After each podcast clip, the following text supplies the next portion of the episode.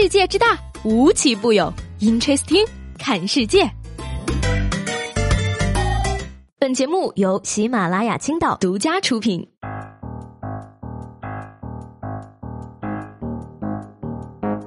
Hello，各位好，欢迎收听本期的 Interesting，我是西贝。说起来，其实上个周的时候呢，过得非常开心。为什么呢？因为周五那天晚上呢，我去看了周杰伦的演唱会。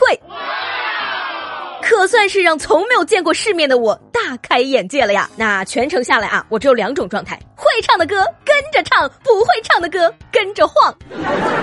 虽然呢是刚加完班，蓬头垢面的就跑过去了，但是丝毫不影响我的心情。没有洗头不要紧，没有化妆不要紧，因为手里那张连大屏都看不清的看台票，根本就不值得我好好拾到自己。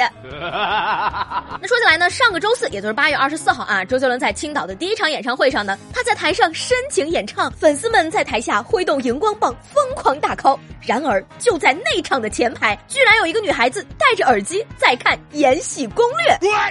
于是呢，有网友就纷纷表示了啊，确认过眼神，是家里有矿的人啊，买最前排的票看最贵的《延禧攻略》。既然都说到这儿了，我就不得不问大家一句了啊，现在到底还有没有跟我一样一集《延禧攻略》都没有看过的人呢？我是整天呢听着身边的同事跟朋友议论什么魏姐大猪蹄子，自己却一句都听不懂，感觉又老了好几岁的样子呢。不过呢，有网友质疑了啊，说《延禧攻略》的宣传团队怎么这么优秀？借周董上位，这种视频找两个人就拍了，花费几千块达到了几千万的效果呀！Amazing！你说吧，很多人这个打小就看什么言情小说、偶像剧，都期待呢自己能够遇上一段刻骨铭心的爱情。可是呢，随着这个年纪越来越大啊，也更加的理智了，觉得这种事情都是不可能的了。但是呢，我现在要告诉你，你这辈子呢，虽然可能遇不到偶像剧的主角，但是你却有可能和你的 idol 交往呢。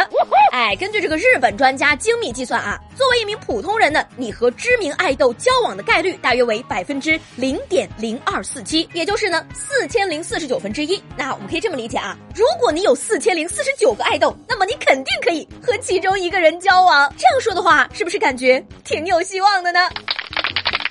不过劝大家也要醒一醒啊。这是日本的数据，你要是犯上的是我们国内的爱豆，这个概率恐怕要成指数倍的减少啊！不过不怕啊，追星女孩燃起了心中的希望，只要你粉的爱豆足够多，你就能成功的和其中一个人交往呢。然而呢，你的偶像并不喜欢数学好的女孩，他喜欢长得好看的。眼看着呢，这个八月底九月初呢，就是各个小中大学开学的时候了啊。今天呢，我就因为一个即将研究生开学的同学的朋友圈笑了一个下午。怎么回事呢？可能呢是因为暑假在家待的时间太长了，他觉得呢最近这几天吧，他爸看他鼻子不是鼻子，眼不是眼的。这不，父亲大人呢让他帮忙拿一下计算器，他随口问了一句：“你算什么东西？”结果。就被他爹打了一顿。哎，不过呢，相比起这个中小学生来说啊，大学生开学其实很开心的一件事情了。毕竟他们不用交假期作业。上这个假期作业呢，八月二十六号啊，京津高速的一辆大巴车起火了。那车上呢，共有四十三名学生是结束了在外培训之后，准备返校上课的。没想到呢，这个大巴车啊突然起火，所幸呢，车上没有人员伤亡，但是呢，大部分的行李箱被烧毁了。于是呢，学生们纷纷录制视频喊话老师说：“老师，我们的作业烧了！老师，你快看，不是我们不。”想写，哎哎，同学们，你看看，你们这喜悦都溢出屏幕了，你们就不能演示演示吗？老师，我作证啊，当时我就在现场，有几个孩子呢是背着书包下来的，下来一看，作业什么的怎么都在包里，赶紧又冒着生命危险把书包扔回了火里。那相比之下呢，接下来一个小男孩呢就没有那么幸运了。说是八月二十六号凌晨呢热心群众啊报警称，一个小男孩光着上身在小区里游荡。警察叔叔呢问他为什么不回家，小男孩说啊，都是那些该死的暑假作业没有写完，害得我失忆找不到家了。于是呢，哭笑不得的警察叔叔呢为他披上了警服，并且联系上了他的家人，把他送回了家。哎，暑假作业又背上了一口新锅哈。你别说，我看了那么多狗血电视剧，这是我见过最清新脱俗的失忆理由。你说说你，好好的孩子看什么韩剧呀？养条阿拉斯加不好吗？专四作业本儿。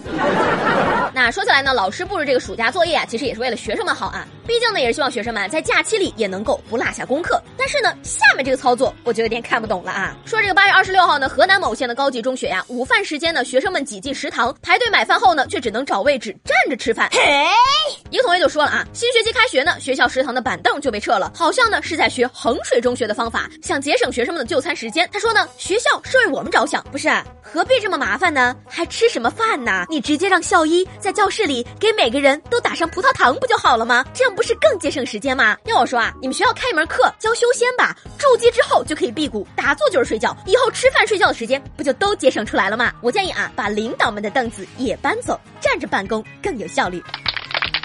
不过呢，其实看到现在的孩子也活在衡水中学的恐惧笼罩下，我的心里就平衡了。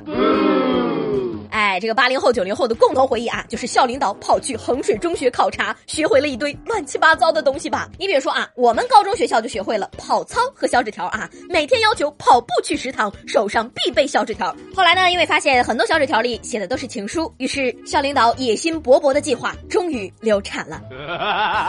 那昨天节目中呢，问大家啊，你认为世界上最有趣的爱好是什么？这位叫做叶子的朋友说啊，肯定是躺在家里玩我老公的手机呀。不过呢，躺太久身体容易腰酸背痛，所以最近迷上了练瑜伽。这样躺在床上看手机就没有负罪感了。今天我的运动量已经达标，可以安心躺着玩老公手机了。呵呵，哎呀，真的是看到了这位朋友的留言，我再也不羡慕那些有对象的人了。墨菲绿说了啊，他说最有趣的爱好呢就是徒步旅行，省钱不说呢，风景也好，最重要的是呢还能在旅途中认识漂亮的小哥哥小姐姐。不是啊，朋友们，我真心实意的问你们一句，你们在旅途中遇到的那些小哥哥小姐姐都是哪儿找的呀？我为什么一个也没有遇见过？这位叫做糊糊的朋友说啊，和陌生人互寄明信片，现在的明信片呀，到不到都随缘，哪天突然收到一张了，会开心死。哎，说到这儿呢，我就想起来了啊，前两天在草原的时候呢，我就想能不能给自己寄一张明信片回来。后来呢，因为实在找不到邮局，我就放弃了这个想法。今天呢，想问问大家啊，有什么人或者事物你刚喜欢的时候呢，还很小众，结果后来却变得很流行了呢？你比如说我吧，上学的时候呢，我非常喜欢逛豆瓣儿，那个时候觉得豆瓣儿就是文艺青年的天堂啊。谁知道呢，物是人非，现在的豆瓣儿呢，已经变成了小学鸡撕 阵地，真的是惨不忍睹啊。